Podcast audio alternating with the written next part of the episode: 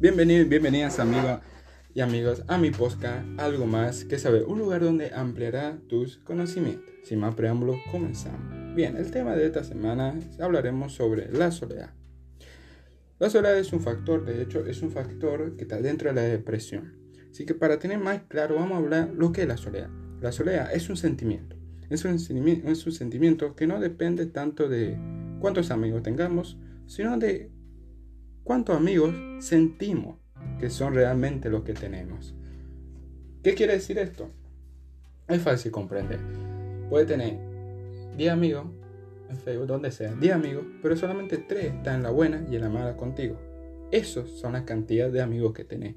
También es una percepción, percepción subjetiva de cada persona. O sea, que no depende solamente de la posición social en que se encuentra, o el estado civil, o sea, sea casado o soltero.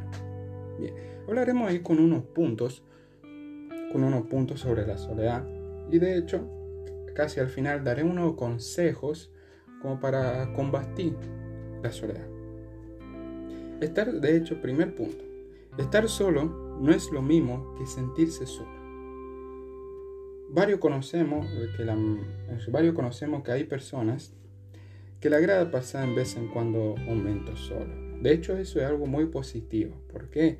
Porque le sirve mucho para relajarse, distraerse, reflexionar, disfrutar de algo mm, que sea propio de su agrado y conocerse incluso de uno mismo. De hecho, está bueno también esa parte de la meditación. Lo recomiendo, la verdad, te ayuda bastante.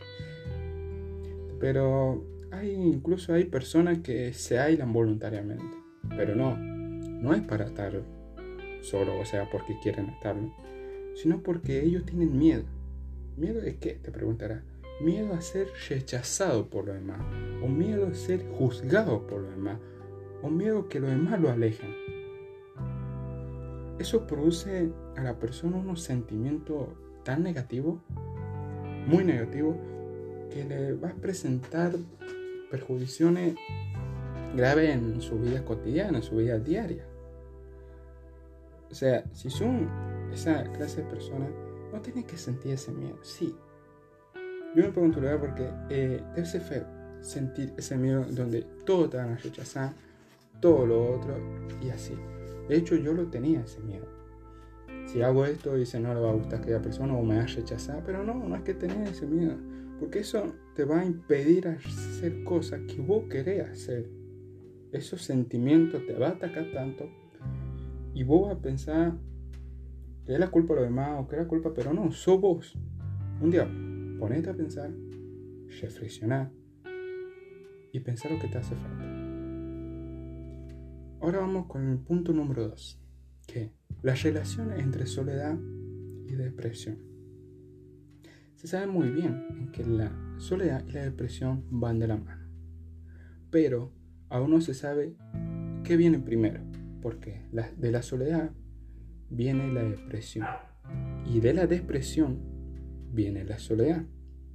De hecho, la mayoría de los autores identifica la soledad como antecedente de la depresión. De hecho, si una persona comienza a sentirse sola y esto prolonga durante todo el tiempo, es más probable que caigan en un estado de depresión. Los individuos que están deprimidos se aislan, se y reduce su grado de interacción y relacionamiento social. De hecho, es lo que dije anteriormente. Por eso digo que están relacionados, pero aún no se sabe bien qué viene primero o qué no. Si te sentís identificado, tú puedes salir de esto. No, cualquiera puede salir de esto. Sé que es difícil, pero se puede salir más en este tiempo de pandemia, es donde todos vamos amargados, todos vamos tristes porque no podemos hacer aquello, no podemos hacer otro. Pero eso no significa que tenemos que caer en un estado de depresión. De hecho, ahí voy a dar un par de consejos. Ahora vayamos con ese punto de los consejos. Como primer consejo que te doy es que cultivar tus amistades y renovar las que se han perdido de vista. Si no entendiste, te lo explico. ¿Qué quiere decir? Mándale un mensaje a tus amigos, a tus amigos más cercanos, incluso a los que ya los perdiste de vista. O sea, que lo, ¿qué quiere decir que los perdiste de vista? Que hace mucho no lo ves. mándale un mensaje, hacerle videollamada, lo que sea. Hablas con ellos, charlas con ellos. No te digo que salgan ni nada de eso porque justo en este momento de pandemia no se puede hacer esas actividades. Pero siempre uno sabe cómo arreglársela. Así que disfruta.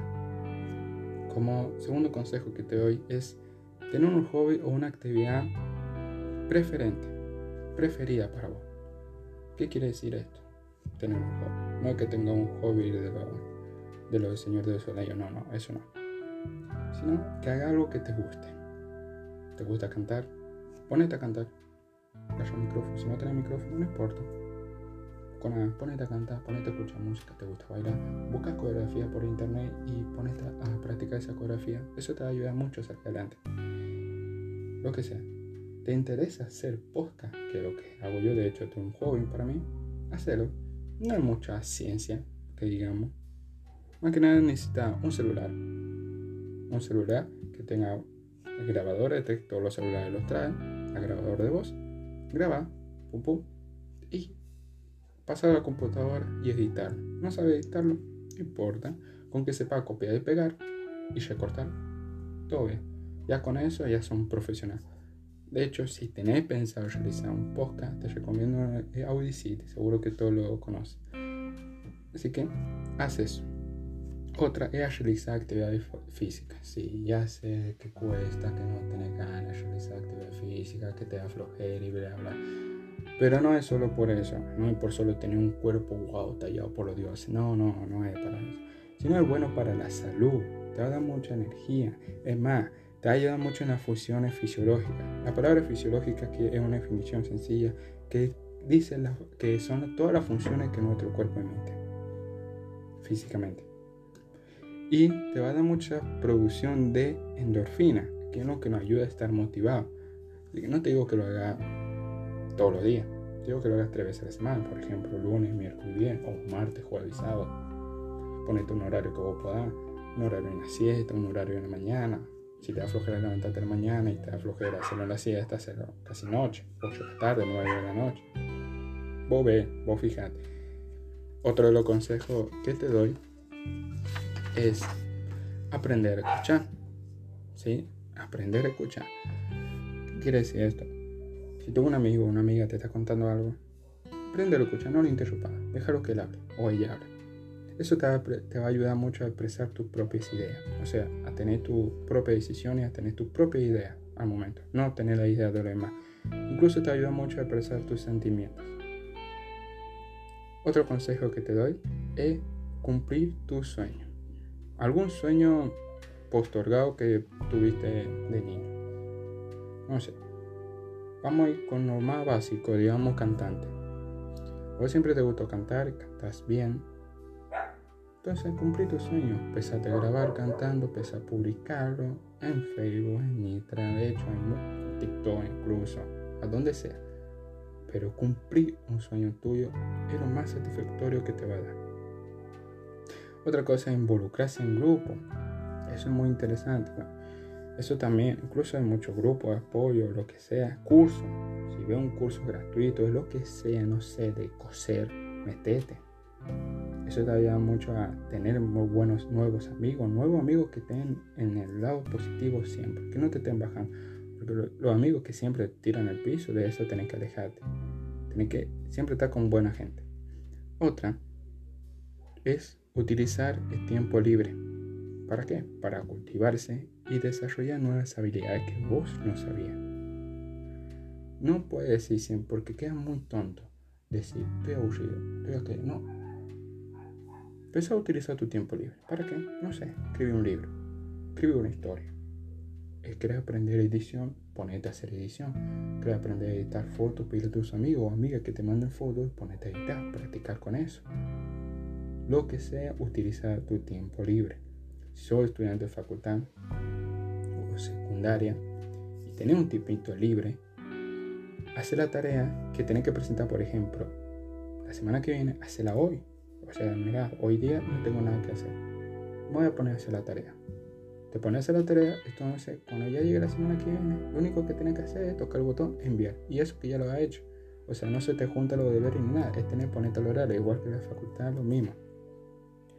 Otro consejo y el último que te doy es ver la, vida, ver la vida desde otro punto de vista. Y decía esto. Si sos, por ejemplo, una persona, lo que sea, vamos a dar un ejemplo así. Si son, por ejemplo, una persona negativa, que ve todo mal, todo mal, todo mal, todo aquello, siéntate un momento y empieza a ver las cosas positivamente. Y te dar cuenta que sí vale la pena. O ponerte el zapato de otra persona y cómo él ve la vida, vos trata de verla igual. No te digo que sea igual que él o ella, pero que la vea diferente, que no siempre sea lo mismo. Así que, si, eres, si te sentiste identificado con este tema, hazlo. Sigue tu consejo, que te va a servir bastante. A mí, de hecho, me sirvió mucho. Así que yo te veo que lo siga y te va a servir bastante. Ya ve que cómo va a salir de esta.